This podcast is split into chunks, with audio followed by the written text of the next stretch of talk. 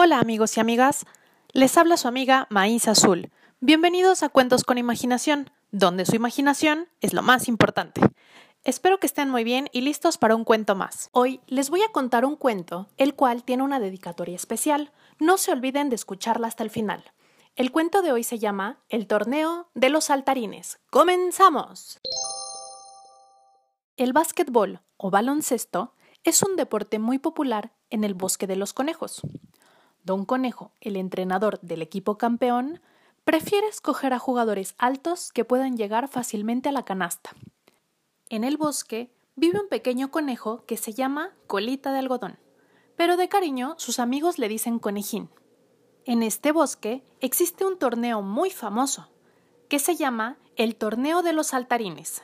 Se realiza dos veces al año, en primavera y en otoño, y cada temporada se enfrentan equipos de excelentes saltadores, los chapulines, conejos, saltamontes, ranas y hasta canguros.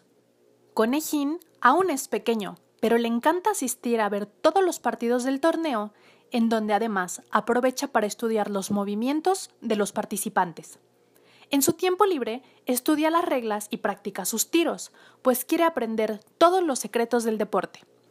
Conejín y sus amigas y amigos tienen un sueño, hacer un equipo a base de jugadores conejos de pequeña estatura y participar en el torneo. Para la temporada de otoño y después de haber practicado mucho, Conejín y sus amigos decidieron inscribirse para competir contra otros equipos. Gracias a un entrenamiento constante, los jugadores del nuevo equipo, de los brincochos, se han vuelto muy buenos. Después de revisar las reglas, los jueces determinaron que el equipo de los brincochos puede participar.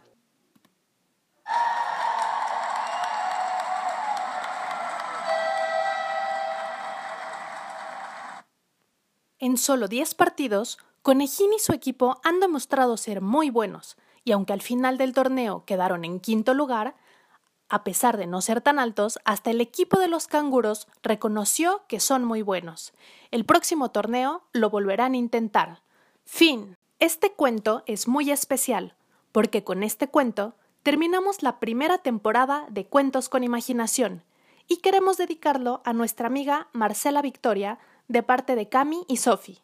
A partir de hoy, tomaré un descanso de un par de semanas para prepararles nuevos y divertidos cuentos. Recuerden que pueden volver a oír sus cuentos favoritos en Encore o el podcast de Spotify Cuentos con Imaginación. Muchas gracias por haberme escuchado. Nos vemos en un par de semanas y no se olviden que su imaginación es lo más importante.